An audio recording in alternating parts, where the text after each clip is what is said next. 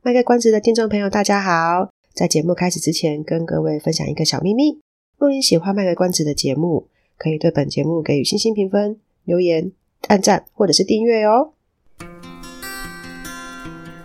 欢迎收听《卖个关子》，来听听咨商心理师麦麦今天想跟你卖什么关子，陪你迈过人生关卡。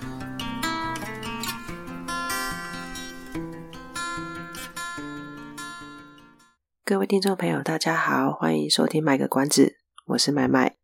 前阵子辉达的创办人黄仁勋来到台湾，刮起了一阵旋风，当然就有很多关于黄仁勋的专访或者是相关新闻，就好像马斯克一样啊，因为他的身价很高，很多专访就会有类似这种标题，就比如说呃，身价一兆元男子的成长背景。就类似这种标题，那这种标题呢，它通常就是带出一种暗示，好像只要我们跟着他怎么做，然后我们可能也会成为一个身价一兆的人。麦麦就想起呢，古埃曾经在节目里面呢提过一件事情，他说，如果你想学投资的话呢，你可以看巴菲特的书就好了，就那些书里面就会告诉你很多投资的方法。不过他也有讲哦，他也有提醒说，并不是所有的人看了那些书，他就可以成为巴菲特，因为我们本来就不是巴菲特了。麦麦这么说，并不是想要否定掉大家去变成有钱人这个可能性，而是因为股癌他那句话意思，其实指的是说，我们不是巴菲特，我们每个人都有自己的独特性，投资其实是要找到自己的独特性才是重要的。如果有听众朋友也有在听他的节目的话，就会知道他其实一直都很强调这一点，也就是说，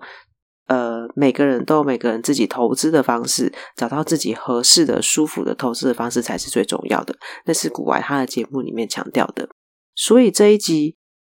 麦麦想讲的主题到底跟跟跟古玩这个有什么关系哦？其实这一集呢，麦麦就要来讲一下为什么心灵鸡汤对有一些人来说只是个。只是个干话哦，喝不下口，觉得很难喝，反而会急着想要去找一种好像一颗就见效的神秘药丸，吞下去就马上可以成功的那种东西。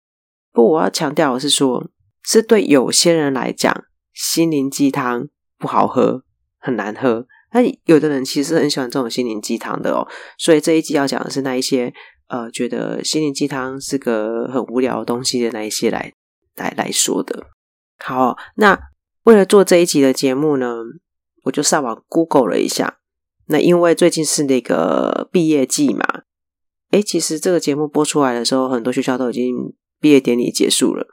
呃，因为前一阵子是毕业季嘛，所以就媒体啊，他就整理了一些名人的这个在毕业季上面分享的那些那些话。那黄仁黄仁勋他的金句呢，就是。不是那个唱传统戏曲的京剧哦，黄仁勋他分享的这个这个呃，那怎么讲？不要讲京剧的话，讲什么呢？黄仁勋他分享的勉勉励毕业生讲的话呢，就是他在我们我们台大里面演讲的那一句嘛。我来试试看用英文的原文讲哦。呃，Run, don't walk. Either you are running for food or running for being food. 这句话意思，我就是在上网查的时候才发现，原来这句话的翻译好像有不同不同的版本，有人有一些不同的意见。可是就我自己小时候学的英文的的那个文法的话，我自己是把这句话翻成说，当然我没有办法像那一些口译员或者是翻专专门做翻译的人翻那么漂亮哦。我自己会认为这句话意思是说，反正你就是用跑的，你不要用走的，因为不管你是一个。在作为一个猎食的人，或是被猎，或是当做一个猎物，你就是一定要跑的。后来我是仔细再查，发现说原来这句话的后半段被切掉了，大多数人都只讲刚刚讲那一句而已。它后半段其实还有一次，还有一句话讲的是说，“And of times you can't tell which either way run。”所以。把前面那一句什么 “run don't walk” 巴拉巴拉巴拉加上这句话呢，其实它本意我我听起来应该是说，其实你有时候根本就很难去分得清楚，说我到底是那个猎人，猎死的人，还是说我是被猎死的那一个？那既然我分不清楚的话，你跑就对了嘛。其实对应到黄仁勋的背景的话，这在商场上其实还蛮实用的，因为像辉达这种在做晶片啊、处理器的这种设计开发的高科技产业，这个领域的变化本来就是很快的。那在以另外一个同样的类型的公司 AMD 来讲的话，当时要不是因为 Intel 有状况的话，我们其实也很难讲说 AMD 它会不会有机会有机会变成现在这样的一个在市场上非常抢手的地位。因此，我们可以从黄仁勋他这整段的文字里面去理解到，在他的工作领域里面呢，他不会永远都是那个猎食者，或是在。很高的位置的那一个那个角色，他下一秒很有可能就变成是一个猎物，或者是有其他的猎食者在盘算着辉达这一个公司，我要怎么打倒他之类的。所以对他来讲，保持一个警戒是必要的，他才会说 “run, don't walk”。你再慢慢走，再慢慢走，这个产业变化非常快，再慢慢走下去的话，他等一下就马上被谁取代掉了，对不对？好，那除了黄仁勋之外呢，我们来看一下其他。有有一个媒体哦，他他也有整理了其他一些名人在呃别人的毕业典礼上面分享了哪一些勉励的话。那这个相关资料呢，这个链接我会放到资讯栏，就是大家如果有兴趣的话再去看吧。那这我我查到这个媒体，他整理了三个，一个是比尔盖茨，一个是芬兰的总理桑纳马林，然后还有一个是杨紫琼。那比尔盖茨他是在这个致辞里面，他就是鼓励毕业生们呢，说你好好去培养你的人际关系，你要去庆祝成功，你要学习从失败中去复原，不管是对自己还是对对对待别人，最重要就是休息，必要的话就是休息。你要让自己休息，要让别人休息，而且要对于自己休息或是别人休息的这件事情，保持一个宽容的心。那。呃，芬兰总理桑纳马林呢，他就是提到说他以前的经验嘛。诶，其实我挑的是我自己觉得我我喜欢的啦，所以 那个媒体有讲其他的，我就挑我自己喜欢的这样。这桑纳马林他就说，呃，不管是自己还是其他人哦，他他观察到一件事情，就是会最容易去影响一个人的所作所为的呢，其实是恐惧。他用的是英文是 fear，是恐惧。那他当然就举了很多例子啊，比如说，哦，怕我，我把它翻成我们比较顺口的，我怕我懂得不够多啦，怕我丢脸啦，怕我犯错啦，怕我做这个不适，呃，我不适合做这件事情啊，或或是我没办法达到别人的期待之类的，就是等等的这些很多很多的恐惧。那还有提到说，其实这个世界上根本没有一个所谓的一个至高无上的一个决策者来发一个许可证，或是。什么东西去允许说啊？你可不可以做自己？我不准你做自己，我允许你做自己。这这类的东西也没有，也没有办法有一个所谓的至高无上的决策者去说啊，我允许这个 A 你去改变世界，我不允许你这个 B 去改变世界。这样，他他讲这些对我来讲，我是觉得蛮受用的哦。好，那第三个呢是杨子琼，杨子琼他就他就说。我我觉得这个讲起来应该也是他自己的经验，因为我我一样是截取了我自己觉得重要的部分啊，所以我没有全部都讲。那我觉得听起来应该是他根据他的过去的这个呃进入演艺圈的经验，他分享的。他说，人生并不是一个零和游戏，并不是说有人赢就代表一定是要有人输。我觉得这个是一个很。高深的境界啊！我插嘴了，这是一个很高深的境界。他认为说，成功这件事情，你与其要用一种竞争的角度去看它的话，他比较会建议去用一个合作的一个角度来看待成功这件事，因为不可能有人是完全不需要透过别人的协助，他就有办法成功的。然后他也有说，如果说想要改变的话呢，有一个重点就是需要同理心。有同理心的话呢，才有办法学习透过别人的角度来看事情。好，我蛮喜欢这个的，因为我觉得确实没有人可以在完完全在不需要别人协助的情况之下去成功的。即使是天才哦，即使是一个我们觉得多天赋异禀的人，他想要去呃做某件事情的时候，他可能不需要费很多力气去思考，可是他一定需要。有谁去帮他做什么？比如说帮他买材料，这最基本的吧。我我可能假设我是个天才，我可能很快可以把一个东西组装出来，或是把一个东西设计出来。可是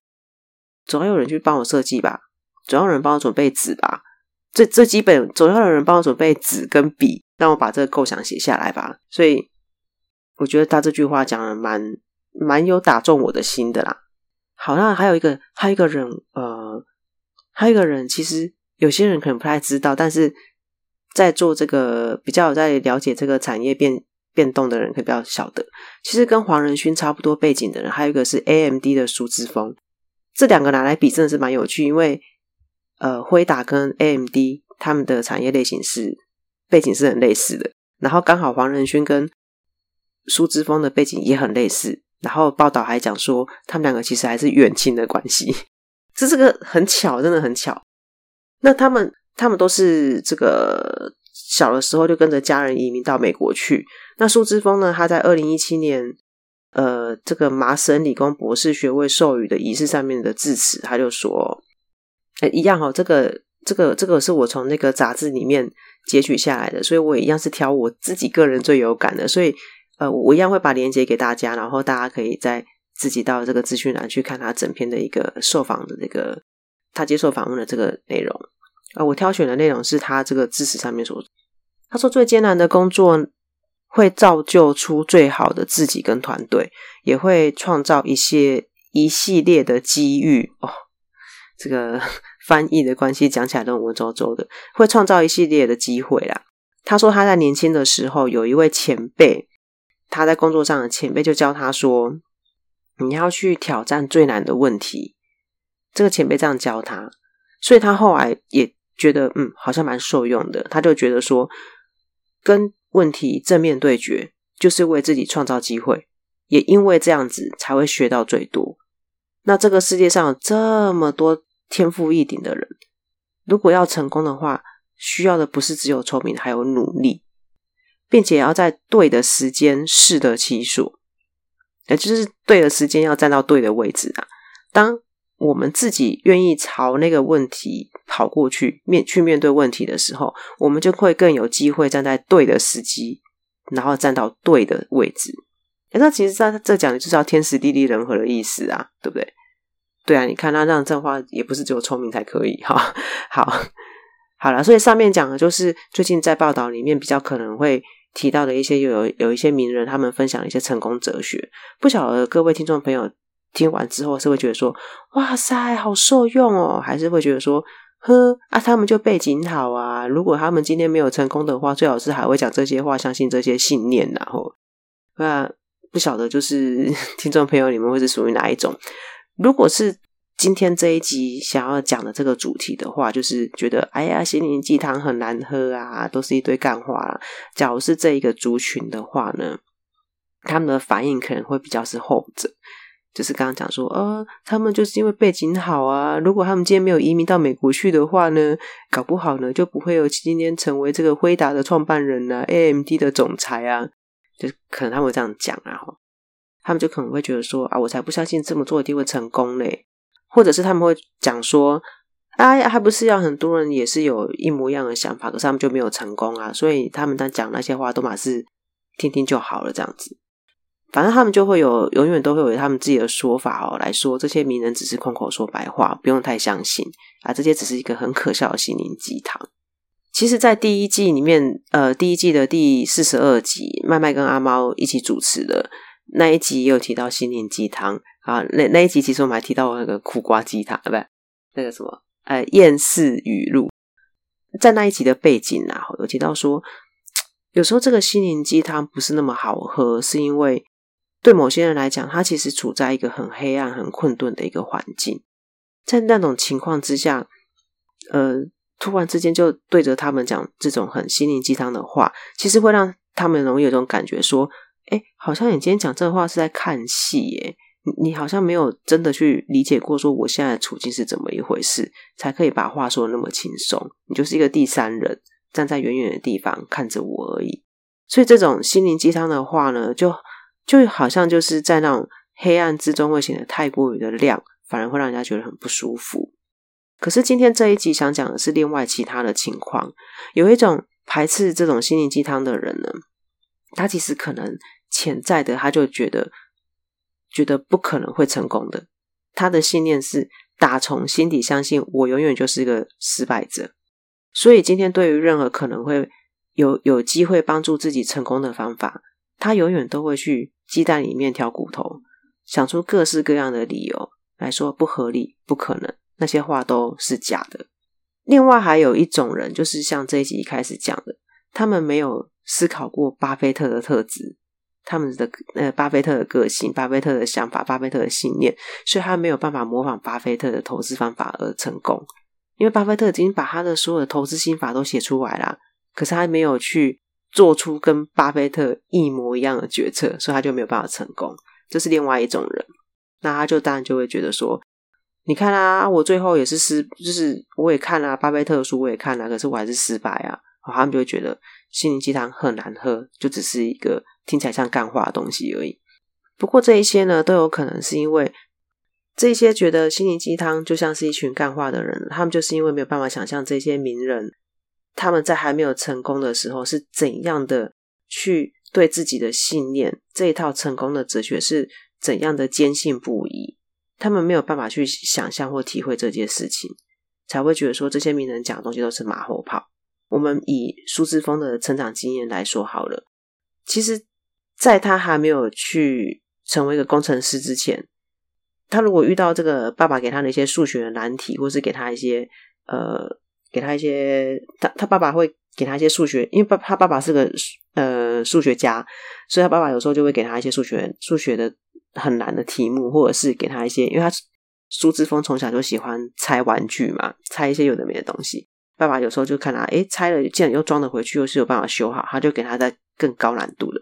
假如苏姿丰在成为工程师之前，他遇到爸爸给他这些难题，好，他遇到爸爸给他这些难题，那以他的个人特质、他的性格，他就是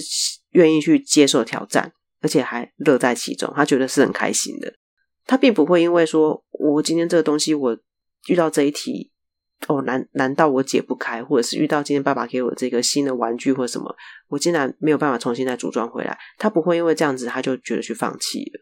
而是他会再去想说，为什么我解不开？为什么我修不好？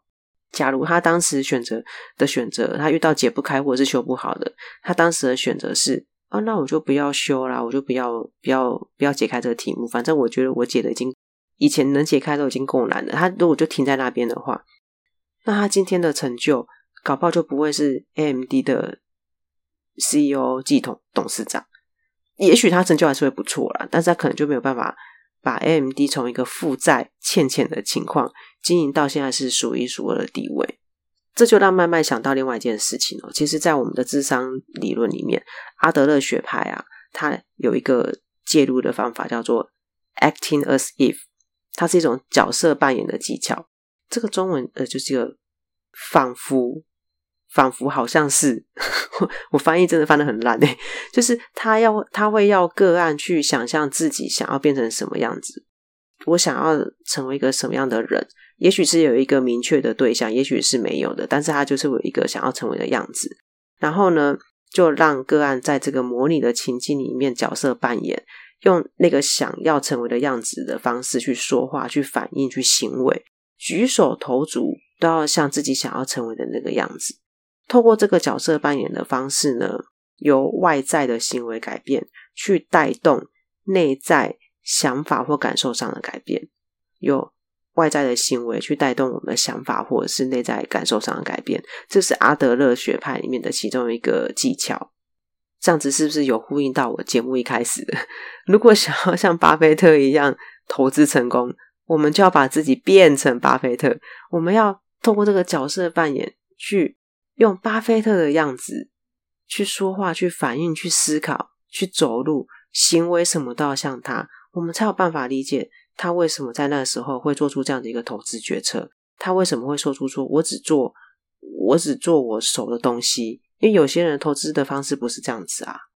我我要把自己变成一个黄仁勋的一个心态，我才有办法知道说哦，为什么我要 run don't walk。我我要一直跑，我不要就是只是散漫的走在那边。我要把自己变成杨紫琼，我才能够体会说，呃，为什么我会觉得，呃，成功是合作而不是竞争？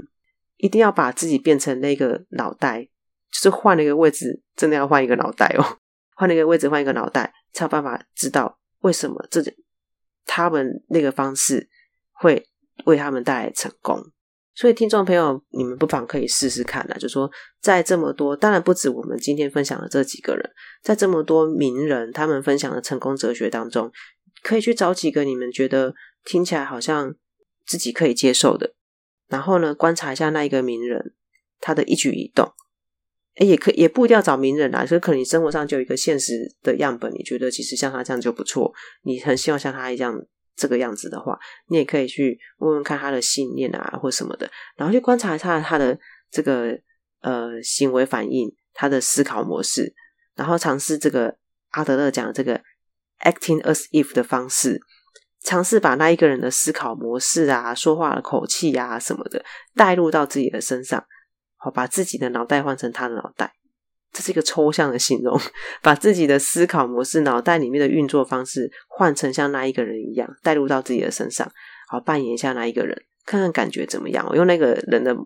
的方式去回应，去去感觉一下，然后看看自己的感觉如何。这样子会不会让你们比较可以